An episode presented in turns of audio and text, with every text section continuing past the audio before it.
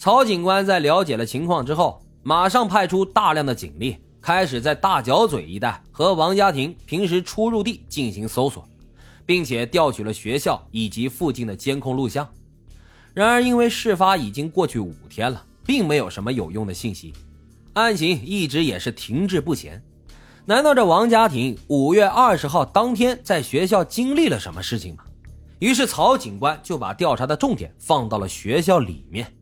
而这一次果然有了转机。曹警官通过询问同学了解到，王家庭在中一、中二的时候学习很好，但是由于性格比较内向、温和，经常被一些不良少年欺凌，还有过校服被同学用烟头烫坏的事情发生。然而老师呢却不太管事儿，这导致他升到中三之后学习变差，性格呢也变得孤僻又怪异，经常迟到旷课。听说他经常和其他班的一些逃课的同学到处游玩，但是具体干了什么却无人知晓，整天神神秘秘的。而此时的曹警官有个预感，王家庭的失踪一定和他的逃课有关。此时，外勤的警察也向曹警官报告，在旺角区调查到王家庭多次出入各种占卜用品店铺和命理术士的家中，还寻求各种符咒和解密的方法。曹警官觉得似乎看到了整个事件的脉络，他马上把这个消息通知了王家庭的家人。然而，他的家人都觉得不可思议，都不相信王家庭会做出这样的诡异事情。随后，在技术部门的协助之下，曹警官找到了王家庭 MSN 的通讯记录，里面记录了很多匪夷所思的对话。一开始几个月的交流呢，王家庭还算正常。只是和网友抱怨学校里遇到的不顺心事以及受到的各种欺负，而渐渐的话题就变得诡异了起来，与很多朋友交流玩碟仙、笔仙之类的，并且他认识了很多来自于那个世界的朋友，他们还相处的十分和睦。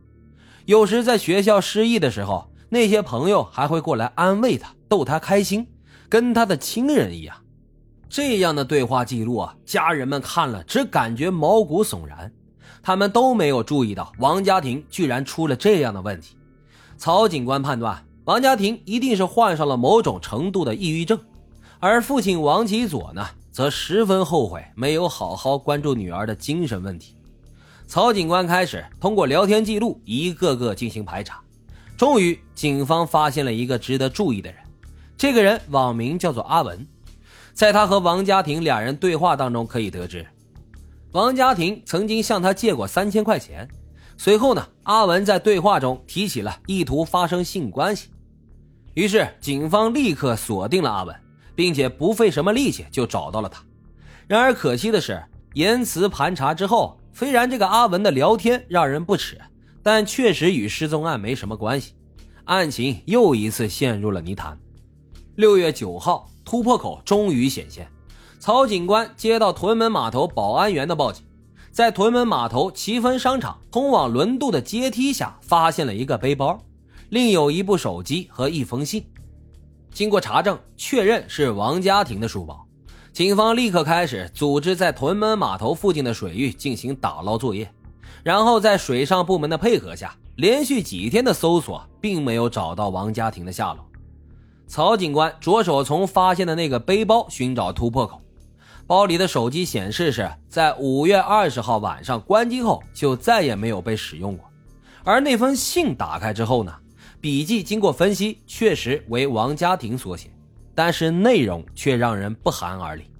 标题居然是写给一年后的我，署名呢正是一年前的你，信的内容大概有一百多个字儿。这封信的内容啊，可以说刺激性很强，请大伙酌情收听。一年后的我，你还好吗？你知不知道今天是几号？是五月二十号。不知道一年前的你是什么呀？你还记不记得你居然会为了鬼而跳海？不知道你有没有信守承诺？其实过了一年，我真的很想知道你有没有跟李美心来往，或者可能已经不记得她是谁了。如果当初你不喜欢李美心，那你会不会爱上我，甚至傻的要去地府陪她？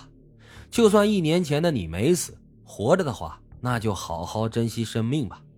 署名是五月二十号，一年前的你。